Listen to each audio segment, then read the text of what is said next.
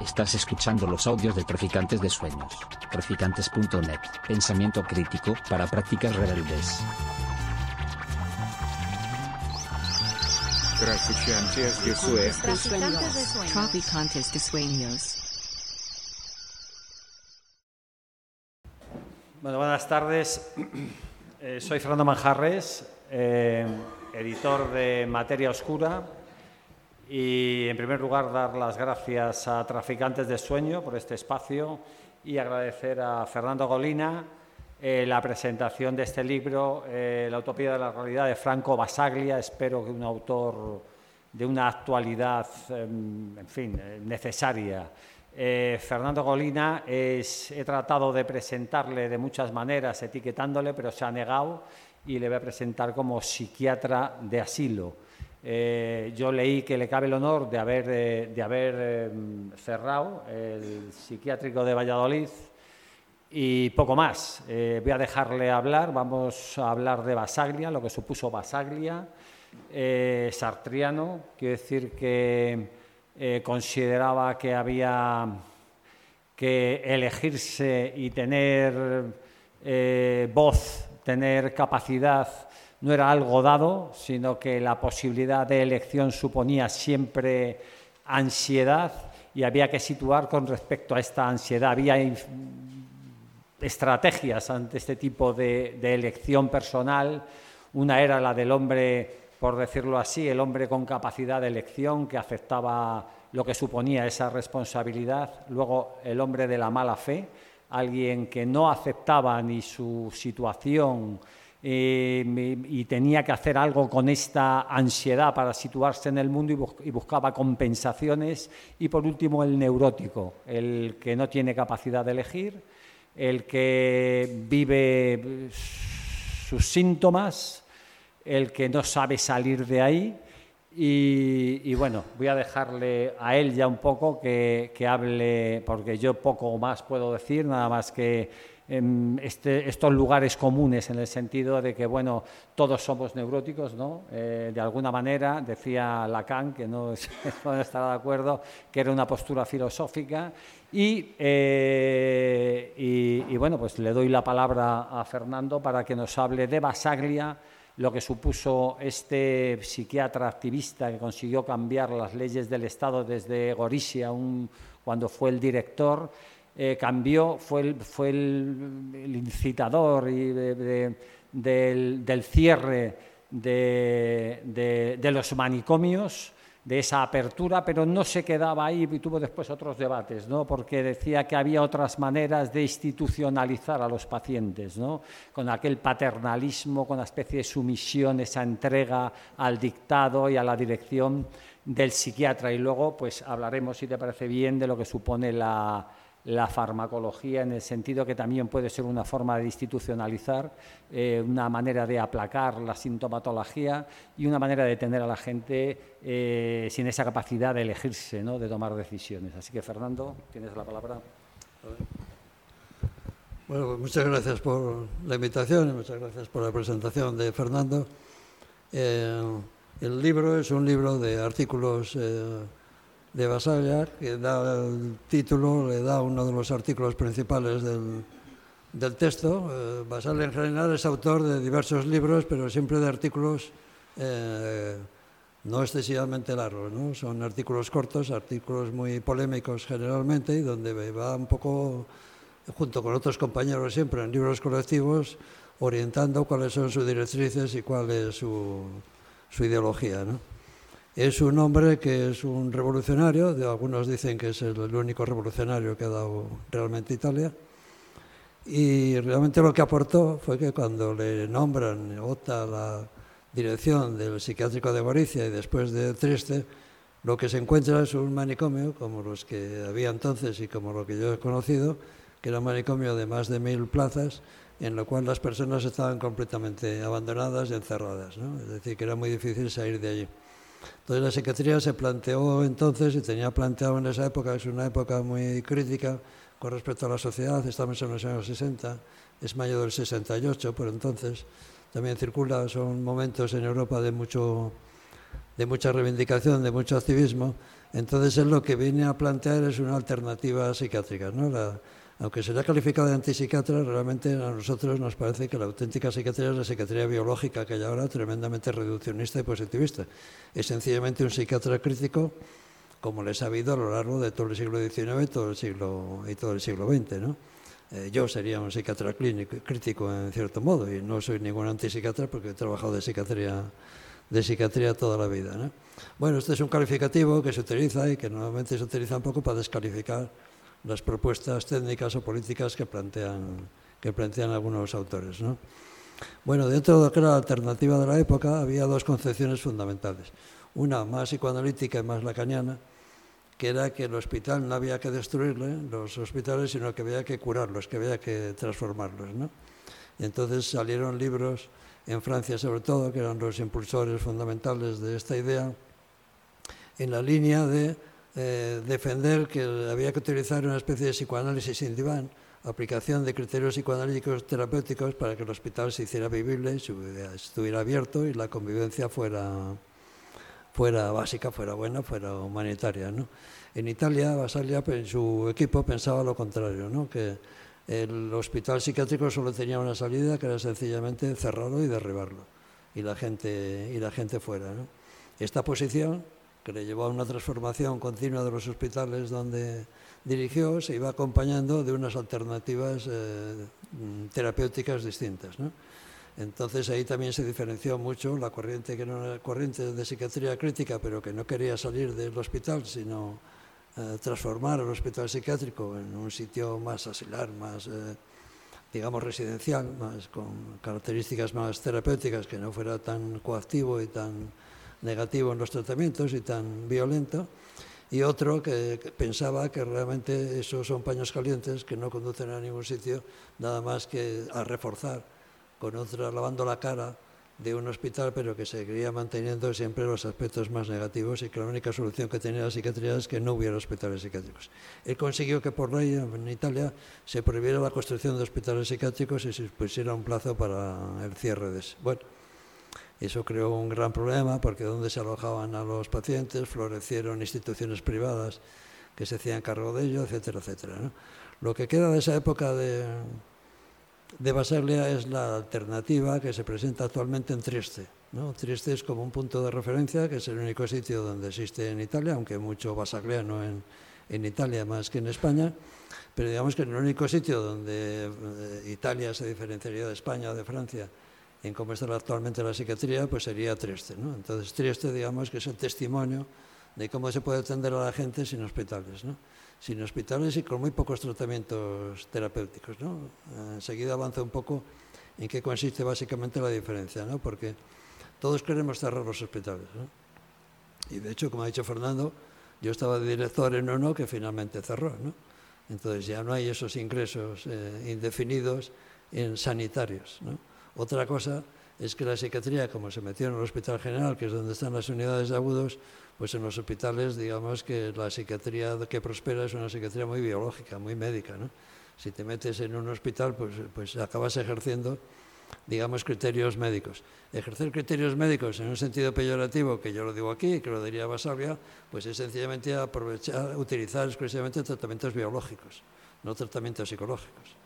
Entonces, ese uso de tratamientos biológicos pues ha llevado, junto con la ola positivista que invadió la psiquiatría en los años 80, y junto con el marketing del Prozac y todos estos medicamentos que la industria farmacéutica desarrolló y promocionó y al mismo tiempo conquistó las conciencias de, de, los sanitarios, pues esto se convirtió que actualmente, pues eh, vemos a España, pues el 90% o más son centros eh, de orientación exclusivamente biológicos, muy reduccionistas, muy positivistas, muy parciales en su visión. Entonces eso es lo que actualmente domina la psiquiatría. Si te quieres salir de esa psiquiatría, pues echamos mano de Basaglia, cuyos principios siguen estando vigentes, aunque realmente eh, digamos que la gente no habla de eso porque te dice es un antipsiquiatra. Y con esto pues lo descalifican, lo ningunean y no se puede seguir hablando porque no escuchan un poco los principios que, que defiende.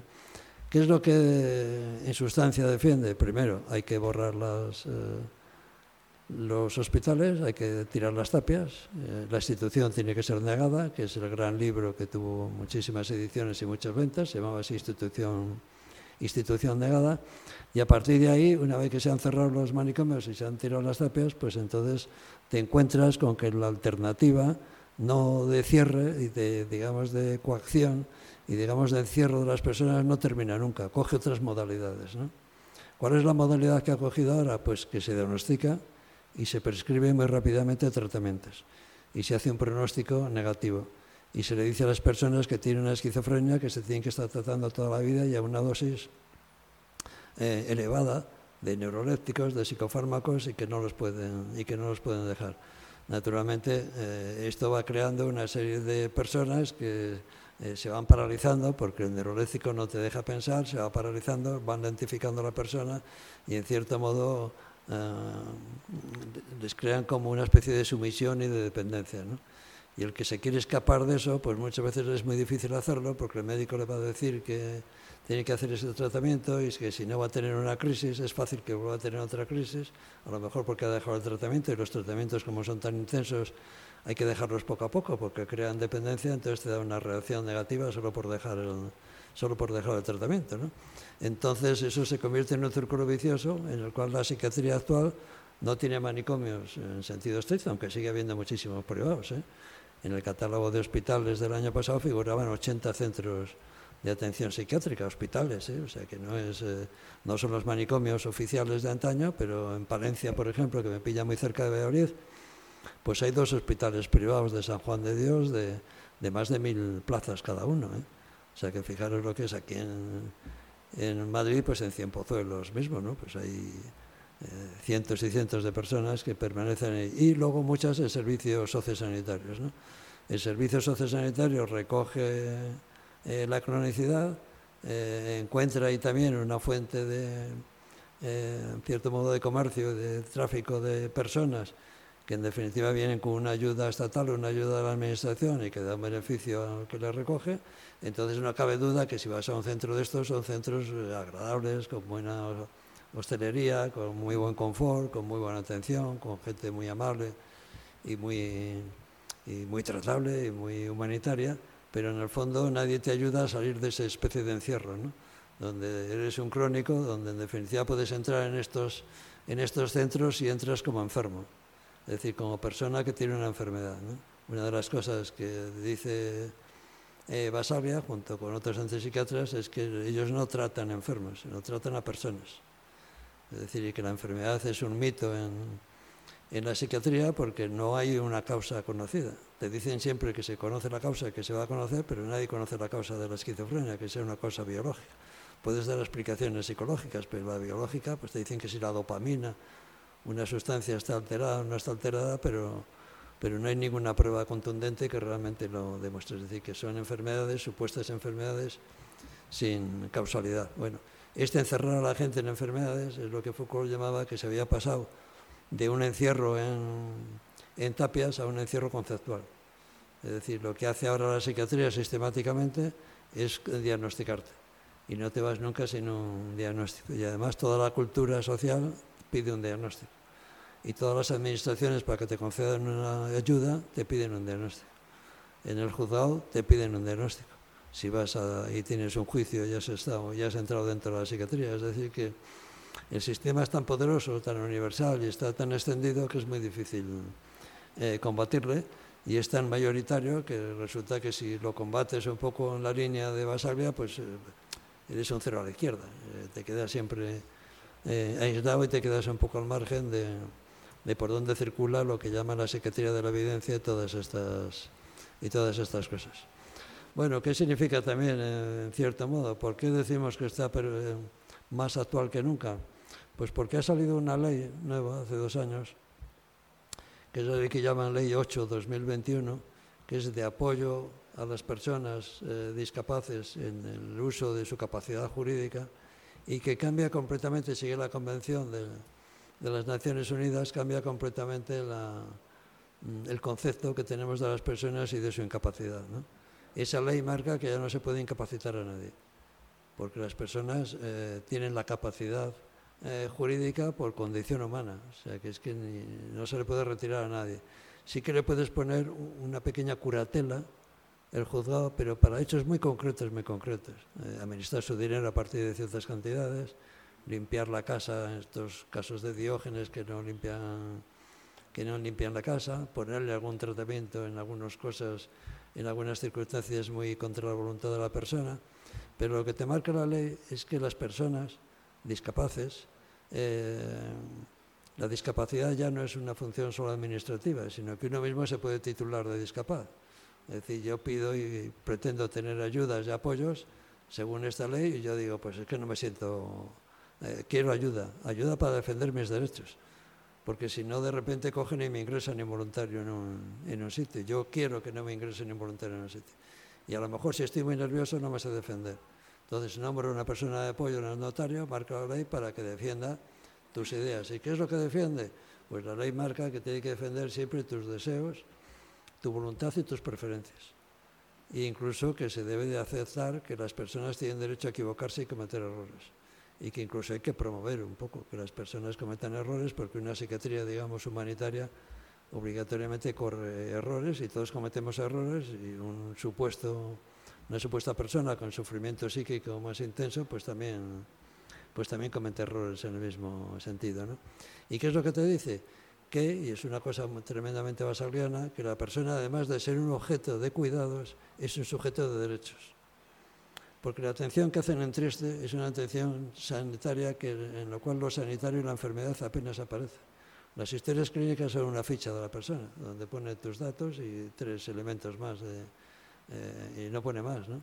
Porque entienden que si yo defiendo tus derechos, es decir, tu derecho a la libertad, tu derecho a la atención y al apoyo si necesitas, tu derecho a no ser ingresado de una manera involuntaria, tu derecho a que tengas una capacidad a través de, distintos sistemas de cooperativas, de que tengas una capacidad laboral, del grado que sea, pero que tengas una capacidad laboral, pero autónoma, en una cooperativa que te ayude y que tengas ese trabajo y te fomentan que tengas ese trabajo. Y defienden que si te defiendes tus derechos, la clínica, los síntomas, lo que llaman la enfermedad, se reduce mucho, que hay como un castillo de naipes.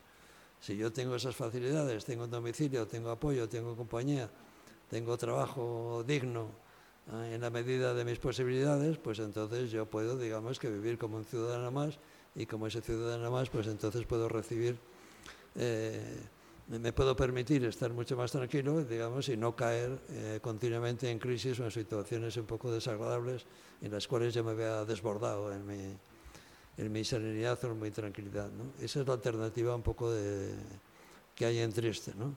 ¿Qué otra alternativa tienen allí? Pues que tienen unos centros de salud que están abiertos las 24 horas del día. Es decir, que allí cualquier persona que se encuentre mal puede acudir a cualquier momento, aunque sea para charlar un rato o contarle a alguien que esté allí, de los terapeutas, pues decirle, pues me pasa esto y yo estoy muy nervioso. Dame un Valium, no dame no sé qué, ¿no? Y al mismo tiempo tiene allí una zona de, eh, que te puedes quedar si quieres, ¿no? Es decir, que te puedes quedar a dormir. Es como una especie de, tiene unas cuantas camas de hospedaje, que son de hospedaje, no son de ingreso en un hospital. Es decir, que dice una persona, estoy muy nerviosa, casi voy a llamar a casa y voy a decir que me quedo aquí porque si no la voy a armar en casa. Y entonces te invitan a quedarte allí, a llamar a tu domicilio, ponerte en contacto con, con tus familiares y no te, no te tienen que hacer un trámite de ingreso, hacerte análisis, y, eh, una serie de requisitos, ¿no? pues como una hospedería, un hospedaje donde tú te quedas allí tranquilamente acompañado y guiado y conducido por personas, por profesionales para que permanezcas allí. ¿no? Bueno, esto está todo siempre concebido para que realmente esa cronicidad que decimos que crece aquí en, en el resto de los países europeos pues que se reduzca lo más posible hasta, hasta donde uno puede llegar. ¿no? Pero en cualquier caso que no te metan en esa rueda de fabricación de, de locura en la que se ha convertido, fabricación de crónicos en la que se ha convertido actualmente la, la psiquiatría de todo el sistema sanitario. ¿no? El loco, el psicótico, el esquizofrénico ya no es un sujeto productor, sino que es un sujeto que facilita consumos, consume eh, medicamentos y al mismo tiempo facilita, digamos que es objeto de negocio de unas instituciones que están concertadas y que son sociosanitarias. ¿no? El círculo se cierra, eh, entras en un lugar con una agitación y pensando que te están persiguiendo, te dicen que estás paranoico, te hacen un diagnóstico de esquizofrenia, de paranoia, de trastorno bipolar, te ponen lo que llaman la adherencia al tratamiento, te ponen un tratamiento, te piden que pidas la dependencia y la minusvalía, y una vez que ya tienes todos los papeles en regla y que tienes todas esas condiciones, digamos, es, muy difícil escaparse.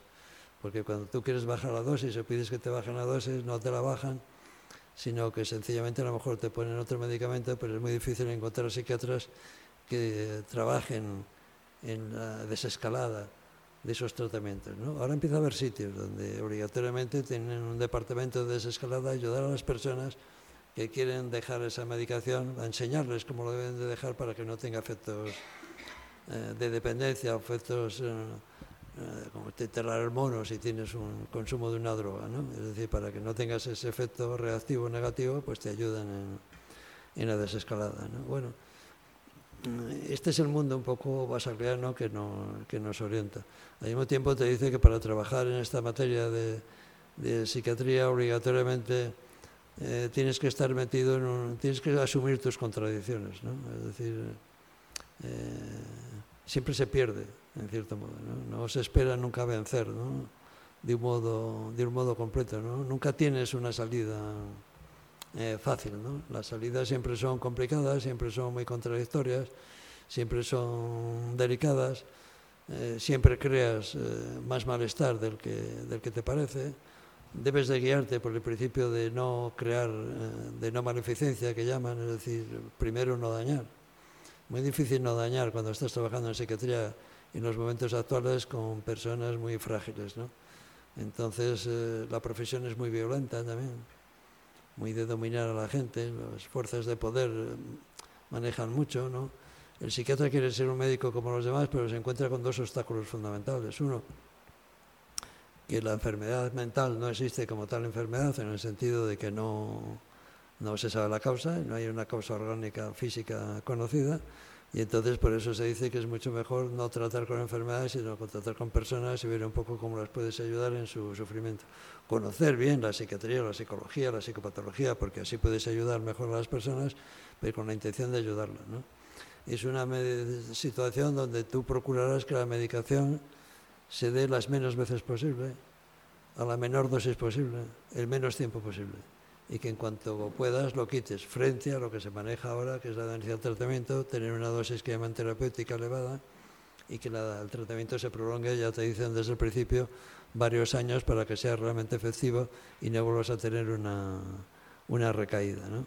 Y luego en, en, Trieste también los medicamentos que dan son medicamentos muy sencillos y flojos, no, no dan estos eh, tratamientos, o por lo menos no lo hacen sistemáticamente, estas inyecciones que te ponen una inyección y te dura un mes, ¿no?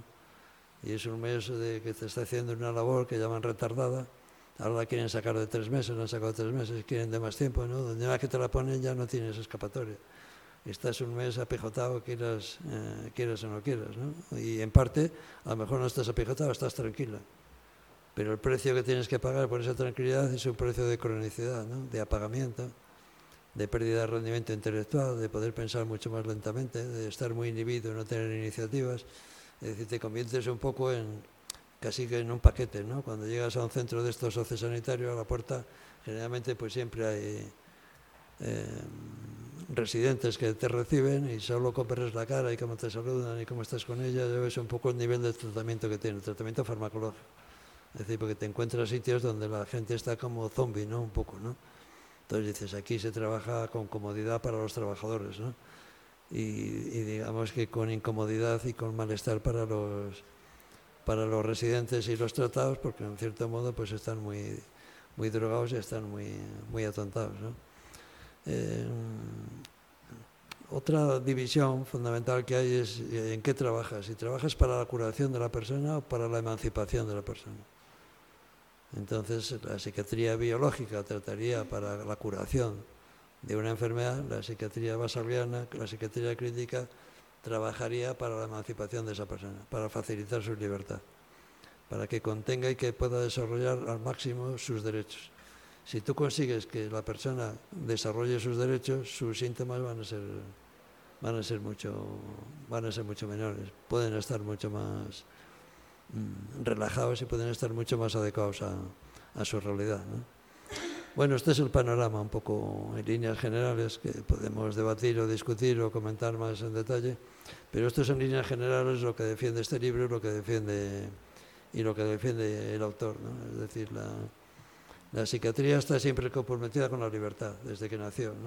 La psiquiatría nace con un gesto de un psiquiatra francés, Pinel, que libera de cadenas a los locos. ¿no? Es un acto simbólico que tampoco es que liberara absolutamente a todos, ¿no? pero es un acto simbólico de romper las cadenas que sujetaban en los manicomios a, eh, a las personas. ¿no?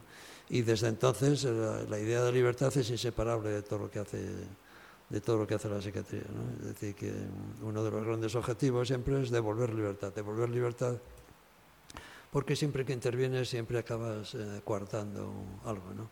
Y de la misma manera que decíamos que el psiquiatra no es un médico como los demás, porque no porque trata supuestas enfermedades cuya causa se desconoce, tampoco es como los demás, porque es el único ciudadano, junto con las fuerzas de seguridad del Estado, que puede suspender la libertad de una persona. Es decir, yo estoy de guardia y puedo coger a una persona que no se quiere quedar y digo, ingreso involuntario, y le fuerzo a que, a que ingrese. Eso lo puede hacer la policía si te detiene y el psiquiatra si está de paso y está trabajando en un sitio. Otra cosa es que después el juez tiene que ir, comprobar y, y autorizarte el ingreso, tiene 72 horas. Pero tú, mientras tanto, le has eh, ingresado. Esto no lo puede hacer un cirujano, ni lo puede hacer un neurólogo, ni lo hace un oncólogo. Es decir, el único que tiene capacidad para eh, suspender la libertad de las personas es precisamente el, psiquiatra. Y el único que tiene libertad para poner un tratamiento contra la voluntad de las personas. Si yo tengo un tumor y no me quiero hacer una quimioterapia, no me la hago. Puedo llegar al oncólogo y tratar de convencerme, o mis familiares, o lo que sea, pero mi decisión es firme, definitiva, y soy yo el que, el que, el que decide. En cambio, un psiquiatra amparándose en que esa persona no, puede, no es capaz de decidir ni puede dar el consentimiento informado porque está fuera de sus cabales, pues entonces ese está fuera de sus cabales yo puedo sustituirle e ingresarle, ingresarle involuntariamente. Nadie tiene esa potestad. A ti te puede tener la policía y tiene 72 horas de habeas corpus para ponerte en disposición del juzgado y las tiene que cumplir a la fuerza y el psiquiatra lo puede hacer dentro de su círculo de, de psiquiatría. Eh, Naturalmente que se entiende, te dice, ¿y en qué caso tú puedes tomar esa medida? Pues la ley de autonomía del paciente te dice que lo puedes hacer cuando ves a criterio médico que la persona no puede tomar decisiones o que no se hace cargo de la situación.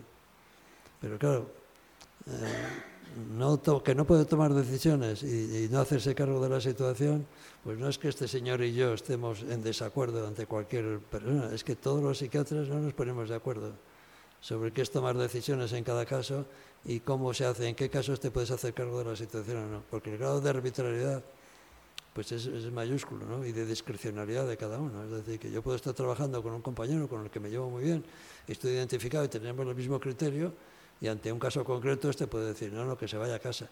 Y en cambio yo puedo, yo puedo decir, no, no se puede ir a casa porque no, se está enterando de, de qué situación está. Entonces vemos ese margen que hay tan tremendo en el cual pues cabe, digamos, que, sitios donde ensanchan mucho el, el, ingreso y sitios donde la cortan y solo lo reducen a circunstancias muy, muy particulares. ¿no? El, la nueva ley, que la psiquiatría todavía ni se ha leído, aunque lleva dos años eh, vigente, pues sí que te marca que tienes que tener siempre en consideración, siempre que puedas, y si no, procurar hacerlo, que, sigas las preferencias de la persona. Entonces eso sería un poco la, novedad existente. Ya hay sentencias en ese, en ese sentido, ¿no? Y, y, jueces que dicen que la persona puede estar muy esquizofrénica, puede tener delirios y alucinaciones, pero que conserva el discernimiento y la razón. Es decir, lo que dicen los locos, oiga, yo estoy loco, pero no estoy tonto. Es decir, que, que en cierto modo tú tienes, eh, hay dos maneras. ¿A qué atiendo? ¿A que dice que le están persiguiendo y y está delirando y que nadie le está persiguiendo, entonces esta persona ha perdido la razón y no se hace cargo de su situación. O el que dice, bueno, siente que se está persiguiendo, pero sabe bien lo que hace. Entonces, si decide que no quiere ingresar o que no se quiere poner el tratamiento, correrá sus riesgos. Pero yo estoy en la obligación de, intentar ganármele, intentar convencerle, intentar conducirle a, a mi opinión, pero negociado, nunca impuesto. ¿no? Bastante fuerza tengo ya con la negociación, pero si en definitiva al final no quiere hacerlo, pues será su error y será su equivocación. Pero digamos que está en su derecho de equivocarse y de, hacer cosas irracionables igual que las hacemos eh, nosotros. ¿no? Es decir, yo sé que me viene muy mal el alcohol cuando lo bebo de esa manera. Nadie me impide que me coja una borrachera y que me ponga perdido. ¿no? En cambio, si me dicen que tengo un diagnóstico, ya me lo pueden, ya me lo pueden impedir. Y yo puedo decir, es que el diagnóstico, pues el diagnóstico es que has ido a un sitio y te han diagnosticado. Porque la calle está llena de locos, que decimos nosotros. Y entre los locos, eh, digamos, de la manera de vivir, pues puede ser una manera de vivir un poco incoherente, un poco extraña, un poco inusual, dicen ellos, un poco extraordinaria, un poco distinta a la nuestra, pero es una manera de vivir tan legítima como los demás. Mientras cumplas las leyes y, digamos, no intervengas en una ley en contra de los demás, nadie te podría decir nada. Y de hecho esa gente vive así. Pero si por desgracia tiene mucha angustia y un día determinado eh, va a un servicio de urgencias y le diagnostican, ya es un diagnosticado y ya tiene una etiqueta. Por eso decimos, hay que hacer una clínica sin diagnósticos. Este que ya tiene una etiqueta eh, se, va a tener más dificultades que no teniendo etiqueta, más dificultades en la vida con respecto a, a su libertad y a sus, y a sus derechos, ¿no? porque a lo mejor tiene la misma configuración que es como entre nosotros, ¿no? Si decimos somos neuróticos, nos angustiamos y bueno, pues vamos por la vida como podemos, ¿no? Pero entre nosotros, unos somos neuróticos clínicos cuando vamos a una clínica y pedimos ayuda a un psicólogo a un psiquiatra. Otros, bueno, pues nos aguantamos como podemos y entre los amigos y que las circunstancias cambian, pues no necesito ir a, a eso. Eh, nuestra enfermedad es distinta, es la misma. Lo que pasa es que yo he ido a un, a un consultorio y de allí a lo mejor he salido con un diagnóstico de trastorno depresivo. Bueno, ese es un diagnóstico que no molesta a nadie, ni es muy estigmatizante, porque ¿quién no, quién no ha conocido la tristeza y el estar deprimido? Ahora, si te ponen trastorno bipolar, o te ponen paranoia, o te ponen esquizofrenia, o te dicen que eres un histérico, oye, eso ya es un poco más insultante. Esto va a tener consecuencias eh, secundarias en mi, en mi vida, ¿no? Y, ¿Y qué nos diferencia a este y a mí en este momento? Pues que él a lo mejor no ha ido a ningún sitio a pedir ayuda y yo he ido a pedir ayuda. Y a lo mejor los dos también somos un poco esquizoides, un poco raros, un poco extraños, un poco inusuales, un poco paranoicos los ponemos. Pero bueno, vivimos así tranquilamente en sociedad y como tantos, y como tantos otros y con todas las libertades. Ahora, si un día estamos más eh, deprimidos de lo habitual, o digamos que de repente ya estamos hartos, pasa al guardia, le decimos que es un hijo de puta al policía y me pongo un poco a delirar, pues me van a llevar a un sitio y me van a diagnosticar y a partir de ese momento la vida de la mía cambia en una bifurcación. Porque ya la han diagnosticado y de repente a mí me han puesto que soy esquizofrénico, que soy un paranoico. Y entonces a partir de ahí a lo mejor el sistema ya me ha enganchado y me es muy difícil que salga, me han ingresado, me han puesto tratamiento, han llamado a mi familia, han dicho que esto es una enfermedad grave, que se llama esquizofrenia que hay que seguir un tratamiento permanente. Eh, la gente está convencida de que eso es así. Es decir, tú ves una noticia y tú dices, esquizofrénico ha hecho no sé qué. Inmediatamente a los dos párrafos te pondrá, probablemente es que dejó el tratamiento. Se refiere al tratamiento de medicinas, no al tratamiento de acompañar a las personas en una psicoterapia, en un apoyo, en una ayuda. ¿no? Y entonces todo eso cala en la sociedad completamente, los prejuicios aumentan y la enfermedad mental se la trata con esos prejuicios. ¿no? Basarle es la lucha contra, contra toda esa desinformación. Esa es la actualidad del de, autor. Eh, por ese motivo él eh, no es leído. Y si se menciona, se dice que es un, que es un antipsiquiatra que no es científico que no entiende, y que no entiende la psiquiatría. Y los que en cierto modo digamos que no somos basaglia, pero estamos un poco inclinados a, a esa situación, pues tampoco nos llaman para hablar en Gamasete. Aquí sí. Pero es muy difícil que te podemos dar cursos, podemos hacer cosas, entonces va la gente voluntaria, pero es muy difícil que te inviten a hablar en un, en un servicio psiquiátrico. ¿no? Eso habiendo siendo jefe de servicio de servicios psiquiátricos y, y director de un hospital psiquiátrico. ¿no? Pero bueno, la crítica actual hace unos años, eh, la crítica era una crítica abierta. ¿no? Si tú no estabas de acuerdo con el psicoanálisis, la psiquiatría escribía contra el psicoanálisis, y en cierto modo se cargaba de argumentos en contra del psicoanálisis. Equivocados o no, pero se lo trabajaba. ¿no?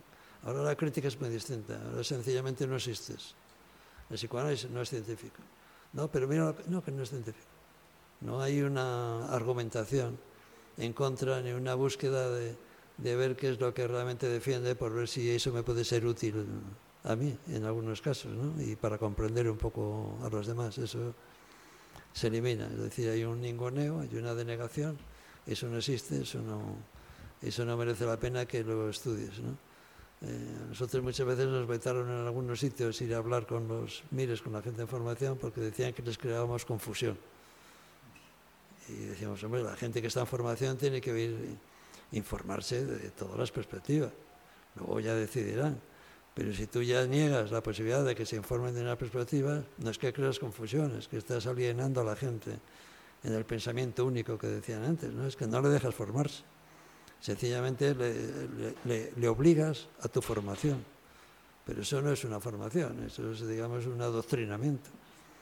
Eso no es formar a la gente, eso es adoctrinarle en unos principios. ¿no? Informar a la gente es decir, mira, yo te voy a contar esto. Hay gente que te puede contar otras cosas muy distintas. Lee esto, yo esto, que están en contra. Miras cómo trabajo yo, miras a ver si te gusta. Eh, no digo bobadas, es decir, que procura sacar algo a lo mejor de beneficio de lo que yo te digo, porque tiene más mega de lo que te pueda parecer si estás en contra. ¿no? Pero tú tienes que decidir y tomar tu orientación, pero yo te tengo que ofrecer todas las orientaciones.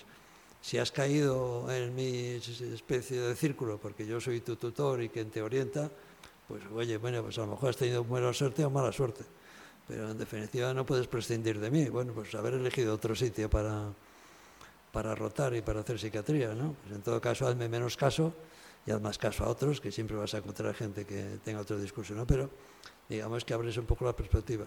La psiquiatría más biologicista y más reductora no, no te discute, sencillamente no te, no te aparta del escenario, ¿no? Te cierra todas las formas de, de expresión. ¿no? Entonces recomiendo a la gente que ni siquiera tenga porque solo va a escuchar tonterías. ¿no? Bueno, esto es un, un, un intento de, de, hablar de Basalia trayéndole a, a, las circunstancias presentes, ¿no? no dejándole como una persona original, luchadora, batalladora, un ejemplo para muchos que existió en los años 60 y 70 y que murió en el año 80 de un tumor cerebral y que y que desapareció y que no dejó ninguna huella. No se ha dejado huella, que dejó muchos discípulos, dejó unos centros de trabajo que son la referencia en muchos países y va la gente allí a ver cómo se trabaja de una manera distinta, sin diagnósticos y con el mínimo de tratamientos y con una libertad eh, absoluta y al mismo tiempo en un sitio donde está prohibido hacer sujeciones mecánicas, ¿no? por ejemplo, o dar electrochoques. ¿no? Eh, que se vuelven a dar otra vez a diestro y siniestro en todos los, en todos los centros de salud. ¿no? Incluso el otro día en, en Oviedo salieron los periódicos, dieron tratamiento, pusieron electrochoque a uno que no lo quería que se le dieran. Pero estaba allí su padre, que era un esquizofrénico, y el padre tampoco quería que se lo dieran a su hijo, dio igual. Se lo dieron, con autorización del, juzgado. ¿no? Bueno, pues este es un poco el sistema en el, que está la Secretaría actualmente. Es un poco siniestro, si queréis, tal y como le pinto, pero no le pinto muy real, ¿no? Uh, y digamos que muchos usuarios que tienen conciencia de esto, todos estos del orgullo loco y demás, pues estarían en gran parte de acuerdo con lo que yo pudiera estar diciendo. ¿no?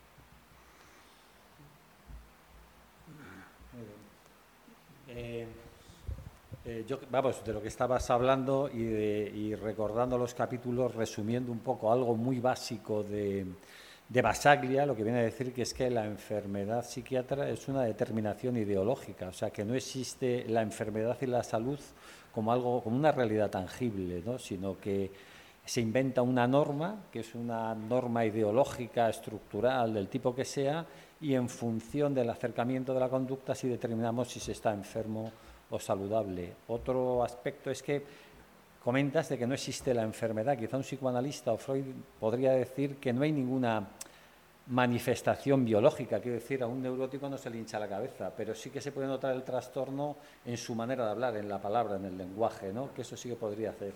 Y luego una tercera pregunta que te haría sería la estrella de la dopamina, ¿no? porque últimamente siempre que hablas con un con un psiquiatra siempre te hacen como unos esquemas, unos diagramas y donde aparece la dopamina que parece que es lo que dirige toda la vida psíquica del ser humano. Y a mí siempre cuando veo estas cosas hay gente que esto le llama muchísimo la atención y parece el juego del trilero, ¿no? Si todo es la dopamina, sencillamente eh, poniendo una dosis de esto se acabarían los, se acabaría la neurosis, la psicosis, etc. Y parece que esto no funciona, ¿no? O sea que lo que quiero decir es que ante las evidencias parece que esto continúa y es otra evidencia más de que es un problema de carácter político, ¿no? Y en eso sí que estaría, se podría considerar eh, un antipsiquiatra, ¿no? Un antipsiquiatra aunque con algunos de los excesos de la antipsiquiatría, yo recuerdo, empecé a hacer medicina y en el aula magna cuando vino Lang en los años 70, creo recordar, se le recibió con aviones de papel y este hombre venía a decir que la enfermedad mental era un viaje, era una forma de acceder a la realidad, que tenía que pasar por la esquizofrenia, si se podía hablar de esto, para organizar, encontrarse o lo que fuere, ¿no? sino que no se podía prohibir esa esa manifestación psicológica porque entonces estabas interrumpiendo algo ¿no? del desarrollo psíquico. En ese sentido, yo creo que sí, no sé, eh, ¿qué piensas de ese tipo de posturas de los antipsiquiatras con los que creo que sí que debatió también eh, Basaglia, porque uno de los capítulos viene a decir que el abandono, el olvido del enfermo mental también es algo a tener en cuenta. Quiere decir que sí que existe, o creo entender, la enfermedad, aunque luego después esto se agrava, hace referencias a Primo Levi, ¿no? como diciendo el enfermo institucional, quiere decir que esa apatía, esa falta de interés por la vida se producía igual en los campos de concentración. ¿no? Lo que quiere decir que es que eh, dónde está el límite, si, es posible hablar en algún sentido de enfermedad mental por las manifestaciones en el habla, en las palabras, y se podía partir de ahí, como haría un psicoanalista, o realmente es un pensamiento tan radical en el sentido de decir no existe y es un problema político? Bueno, la palabra enfermedad remite a una enfermedad. Y entonces, aunque sea una perogrullada, una enfermedad que no tiene causa, pues si quieres la llamas enfermedad. Eh, las clasificaciones internacionales, para cubrirse un poco las espaldas, hablan de trastornos, pero le tratan como si fueran enfermedades, aunque lo llamen trastornos. ¿no? Eh, lo puedes llamar malestares, entonces te apartas un poco del criterio de enfermedad. Lo puedes llamar estilos de vida, formas de funcionamiento en la vida. Hay muchas maneras de poder, experiencias que tiene esa vida, modo de experimentar la vida, modo de relacionarte con los demás. Pero si te vas a la enfermedad, pues entonces ya estás pillado en, la terminología, digamos, del, del, enemigo, si llamamos enemigo al que tiene una opinión tan contraria a esta otra, ¿no? Entonces, por eso nosotros eh, procuraremos no evitar, evitar ese término de enfermedad y evitar el diagnóstico. ¿no? Tratar de hacer una clínica sin diagnósticos o con diagnósticos, como recomienda el propio Ministerio belga. Diagnósticos muy como amplios, muy comunes, ¿no? que no llegan a nadie. Inadaptación, cuadro depresivo, eso es una enfermedad, estar triste. Bueno. Sí. Eh, tener una, estar triste es una enfermedad, bueno, pues es un, es un mal común. Es imposible que la condición humana no pase por la tristeza. Estar muy triste es una enfermedad, bueno, pues a partir de cierto nivel lo llamas enfermedad, lo que pasa es que sepas que es una enfermedad cuyo origen no se conoce. Porque el que habla de la dopamina, pues es la típica psiquiatría que cuando no sabe hablar de las personas que tiene delante habla de enfermedades. Y entonces en vez de hablar de qué es lo que le ha pasado a fulanito de tal, te dice que es que es la dopamina que se ha alterado y que la dosis elevada de dopamina es la que está causando la, eh, la esquizofrenia. Desde que yo empecé, lo único que ha cambiado es el nombre de la sustancia, que es la causante de la esquizofrenia. Pero según llega una sustancia, pues a los pocos años es sustituida por otra, la que estén investigando, la que en ese momento esté de moda. Cuando yo empecé se buscaba un esquizococo y había un compañero que estaba haciendo la tesis precisamente buscando en la orina una determinación de un germen que es el que iba a producir el, esquizococo. Eh, a la gente también se le hacían lobotomías. Es decir, se la separaba, se la cortaba un hemisferio de otro y quedabas atontado, pero naturalmente perdías también eh, la locura, qué remedio quedaba. ¿no? Entonces, eh, la hipótesis, eh, muchas veces que decimos que es negativa es la hipótesis de pensar que la enfermedad es como se trata un cáncer o una metástasis. ¿no? Si tú vas al oncólogo, pues quieres que te encuentre la metástasis lo antes posible y que te la y si puede que te la elimine, pero que te lo localice, ¿no? Eh, ir con esa mentalidad a una persona a buscar un sitio donde está oculta la enfermedad, pues ese es el error.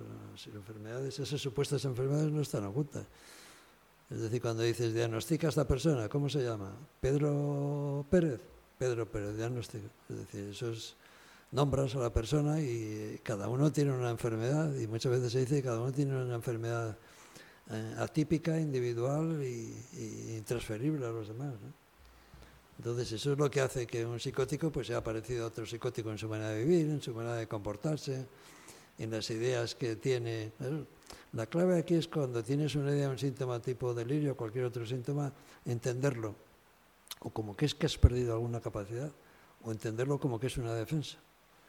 La gente se defiende delirando, es decir, una persona que está delirando y siente que lo está persiguiendo, pues se le aplica un aforismo muy antiguo, mejor es estar perseguido que solo. O sea, lo que le pasa a todas estas personas que tienen complicaciones esquizofrénicas, para ellos es que el grado de soledad es mucho más fuerte que la soledad que normalmente nosotros sentimos. Pero al mismo tiempo es lo que tenemos de común todos, la soledad. Es decir, ¿qué buscamos?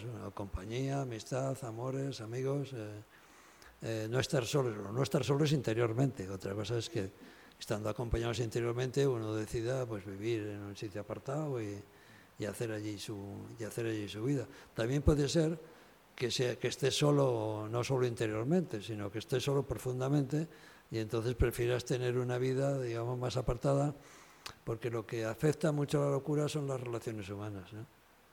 Y entonces el loco muchas veces es ese que tiene más dificultades de las ordinarias en comportarse en, en una amistad, ¿no? Le cuesta mucho hacer amigos, porque no entiende el deseo de los demás y el modo de comportarse y lo que quieran, ¿no?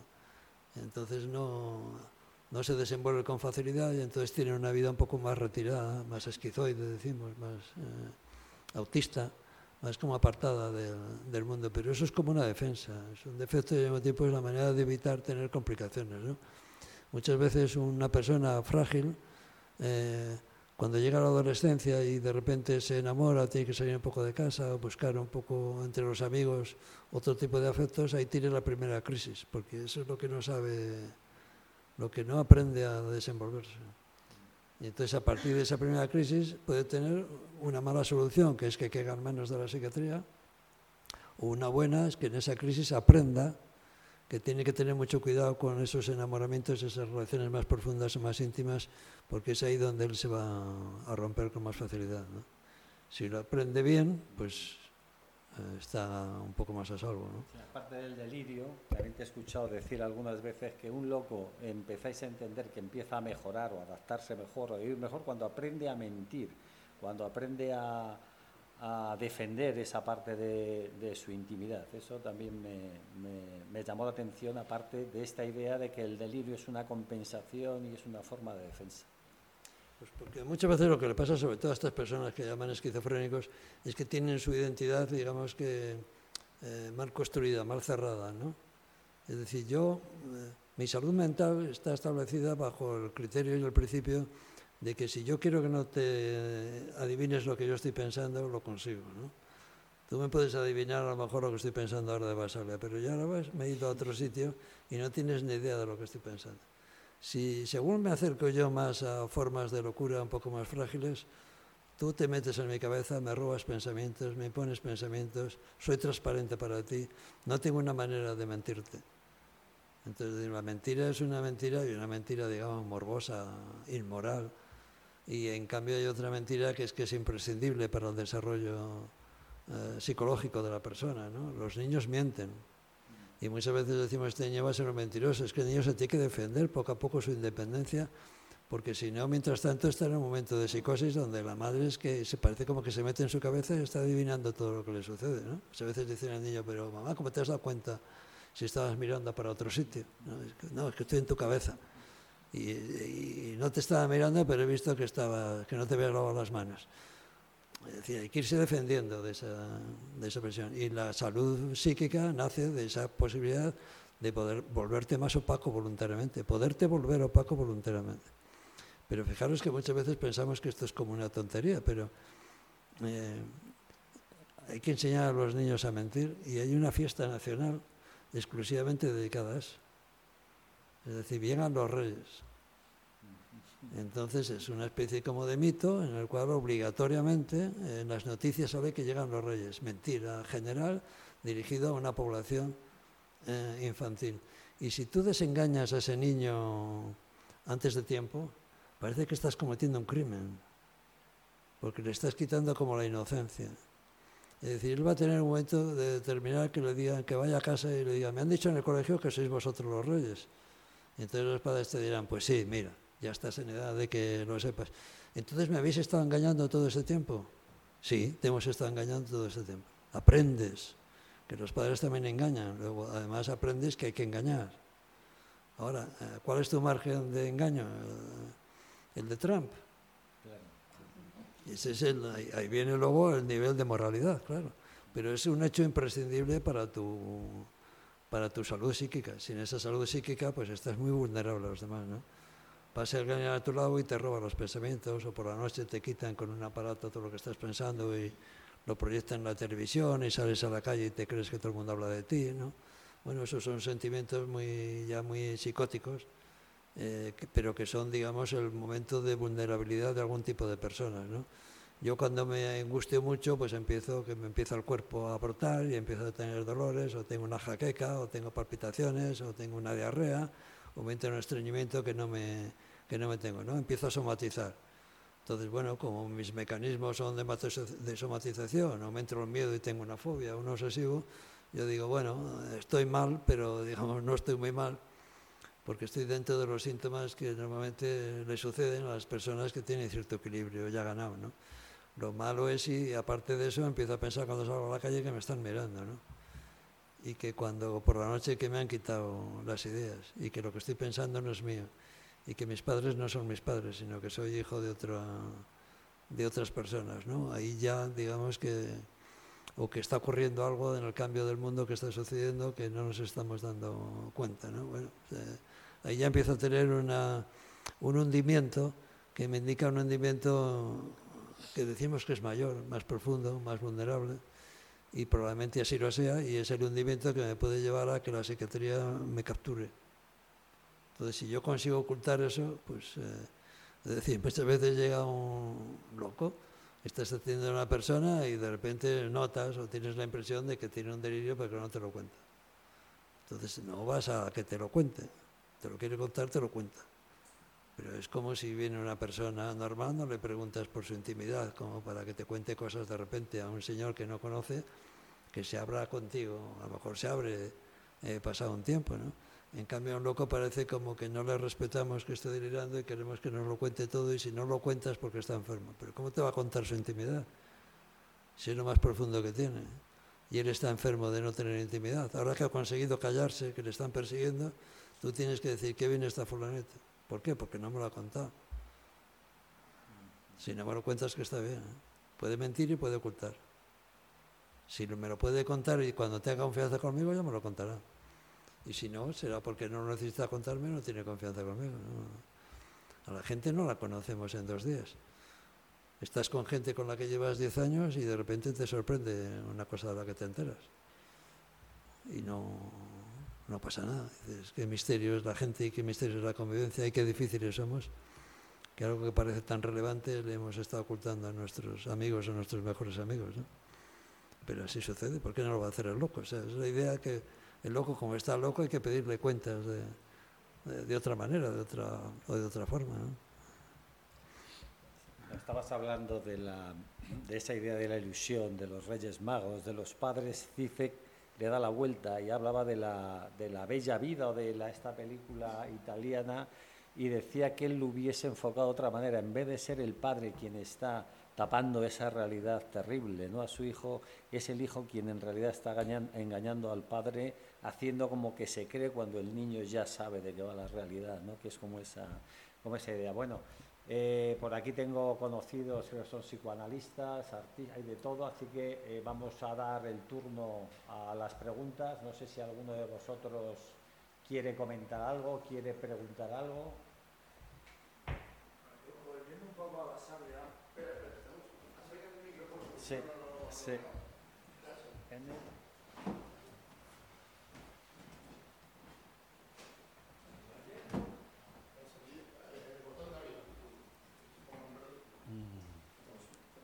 Tiene que estar el rojo aquí, ¿verdad?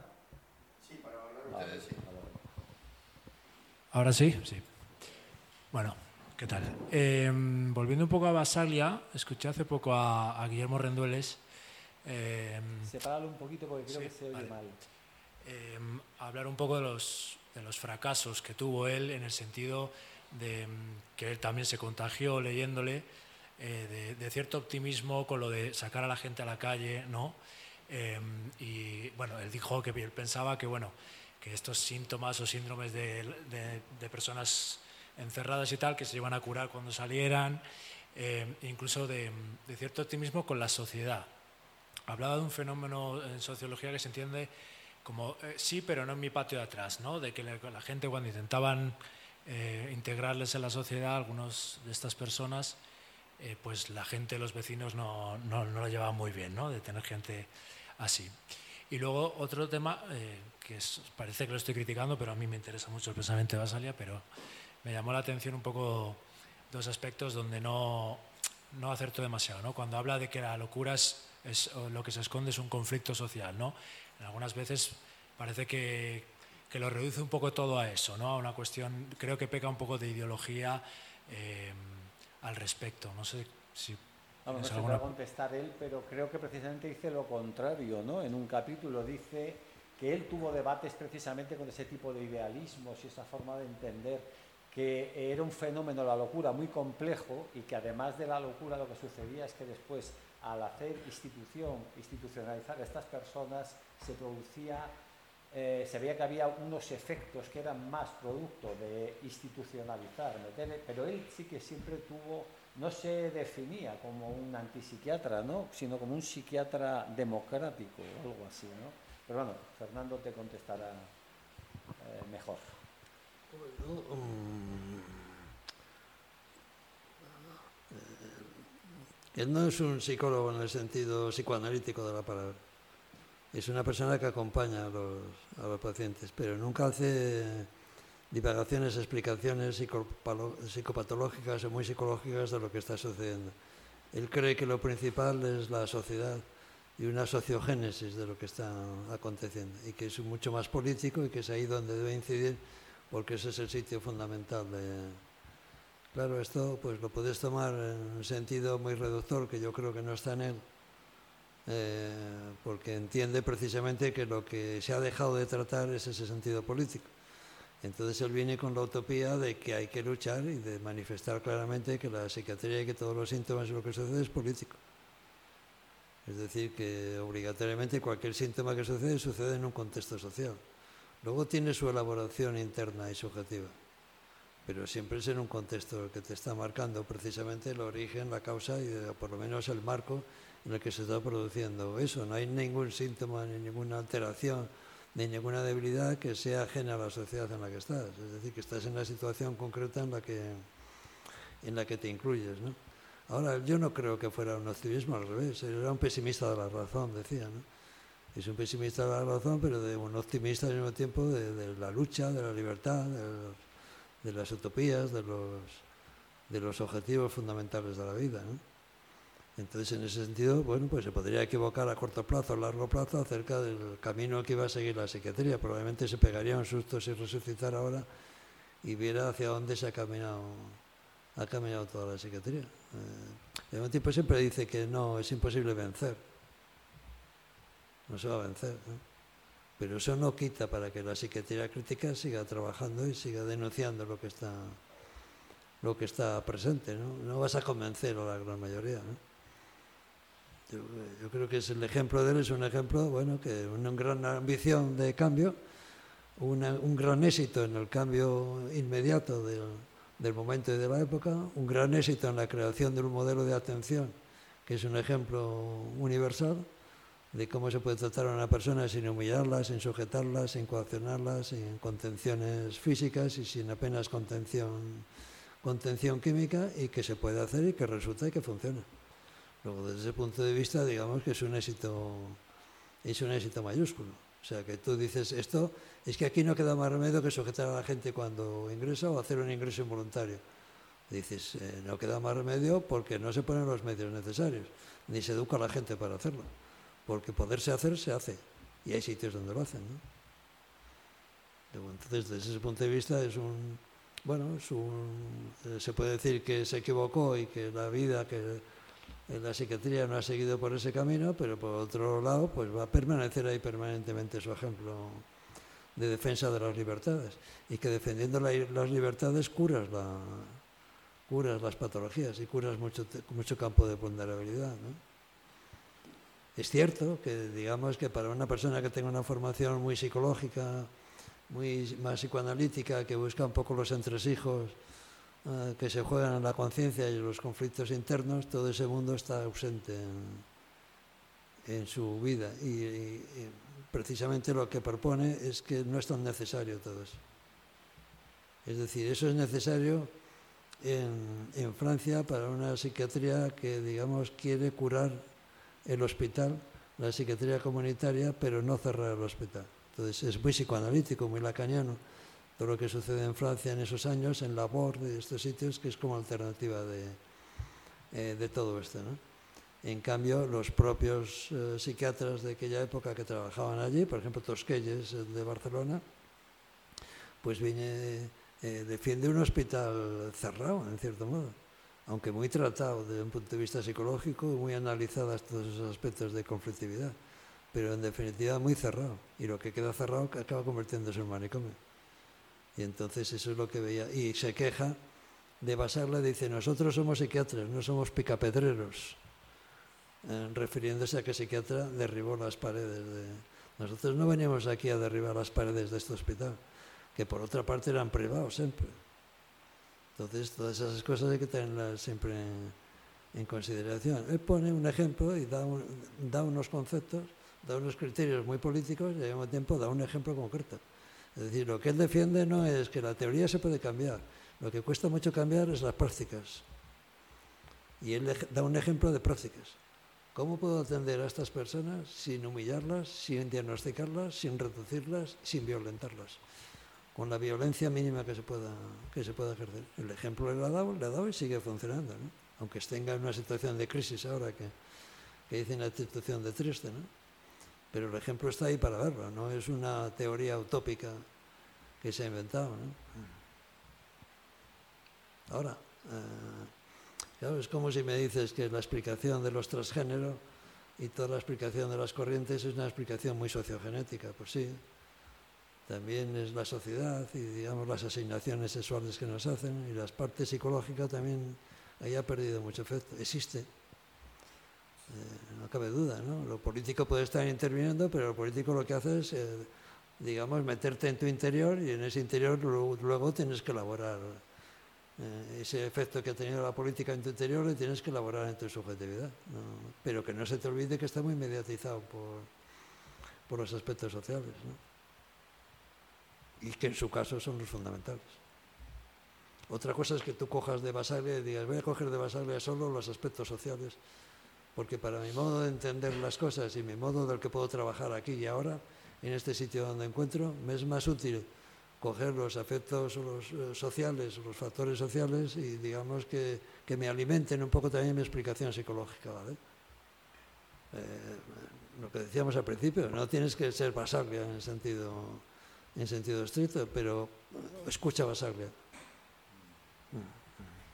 No, sí, estoy de acuerdo que es un autor interesante, hay que leerle, pero era un poco que a veces parecía que, había pecado de cierto idealismo en, hacer la revolución social y esto eh, iba a, mejorar y estamos viendo que a lo mejor no, no hemos llegado a, Me parece que a veces es, demasiado optimista y creo que es como... Por ahí, pero igual es, no es una crítica que está haciendo el autor, me parece muy interesante. Simplemente que a veces, bueno, es impresión. al análisis existencial ¿no? de Minkowski y hace referencia a Sartre, Sartre era político, decía que, que no nacemos libres, sino que la libertad y determinarnos es una, es una actitud, es una decisión y eso genera angustia. O sea, que él sí que tiene un componente que hace una caracterización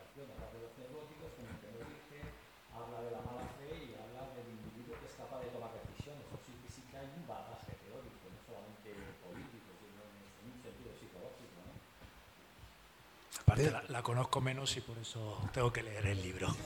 Exactamente. Exactamente. Fíjate ahora todo lo que se discute sobre prevención de suicidio. Si tú lo ves solo desde el punto de vista psicológico, pues pide que haya más psicólogos, más psiquiatras, más servicios, más rendimiento. Si lo ves desde el punto de vista político, dices mejora las condiciones de vida de la gente, verás que bajón da el suicidio. Totalmente, de acuerdo, pero quería decir que el momento en el que estaba Sales es un momento político muy, muy preciso, muy importante, el 68, donde pensaba la gente que iba a cambiar y no ha cambiado tanto el mundo. Me refería a eso, por supuesto que la sociedad, eh, no, no- no- no somos los psicoanalistas eh, defensores de que todo se resuelve intrapsíquicamente, por supuesto, o sea, tenemos una visión, pero a veces da la impresión de que en ese momento había cierto espíritu ¿no? de revolucionario eh, que parecía que se, nos íbamos a, bueno, se iba a comer el mundo y, y nos estamos comiendo una mierda. Exacto, pero bueno. Eh, Eh, hola, soy italiano y adoro Basaglia. La mia formación muy, eh, fue muy bueno, importante. Quería hacer una pregunta. ¿Sí? ¿Así? Da Rockstar. ta. Quería pedir si, a dónde se dan mm, eh, hoy en España o en otra parte del mundo esas prácticas innovadoras que Basaglia también intentó, ¿no? No mientras que negaba la institución, intentaba la transformación en comunidad terapéutica, estaba intentando modificar, ¿no? ¿A dónde se dan hoy algunas de esas utopías, ¿no? De, repensar eh, eh, radicalmente cómo se puede cuidar eh, del bienestar de las personas. Si me dices, por ejemplo, en España, yo te diría en un centro que hay en Málaga, está la psiquiatra que lo lleva ahí sentada callada. Eh, intenta aplicar eso en, en un servicio, en un servicio público. Si me dices que hay algún servicio basagliano en España, no conozco, no conozco ninguno. Hay centros a lo mejor que mantienen y que defienden posturas pues más de diálogo abierto y cosas de estas, pero, pero son pequeñas experiencias. ¿no? El resto que hay es una eh, psiquiatría muchas veces eh, más comunitaria, pero el problema que denuncia Basaglia es que ir a la comunidad no es eh, eh, desplazar eh, el equipo de- del manicomio a la comunidad, sino que es trabajar con la comunidad. Porque si llevas el mismo esquema manicomial, haces manicomio en la calle. Y conviertes el en la calle pues, en un sitio donde vas recogiendo personas para meterlas en el mismo sistema que no ha variado. ¿no? Lo que es psiquiatría, diálogo abierto, pues en los países eh, nórdicos, pues parece que siempre están como inventando experiencias mucho más, mucho más abiertas, ¿no? muy desmedicalizadas, muy desfarmacologizadas, muy fundadas en el, en el apoyo de las personas y en el diálogo con las personas. Pero bueno, pues eh, también son experiencias un poco, un poco particulares que no son universales. ¿no? Aquí ahora se ha puesto muy de moda también hacer diálogo abierto. ¿no? Lo que pasa que la psiquiatría positivista es muy capaz de asimilar lo que hace la psiquiatría crítica, lo incorpora, lo retraduce, lo cambia un poco la conversación y te lo devuelve ya masticado y convertido a su favor. ¿no? Y, des- y- y desarmado de su potencial revolucionario, su potencial de cambio. ¿no? Y eso muchas veces sucede, ¿no? Ahora muchas veces te encuentras gente que está haciendo diálogo abierto. "Bueno, diálogo abierto.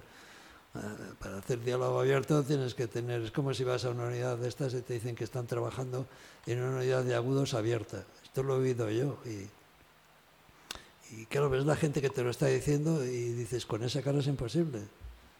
Para hacer una unidad abierta tienes que tener un equipo tan entrenado y tener tantas condiciones de apoyo a tu, a tu alrededor y tener una sociedad también tan preparada para que sea capaz de admitir formas de locura en su entorno que no llamen la atención y que no te critiquen porque tienes a la gente abandonada, que es muy complicado.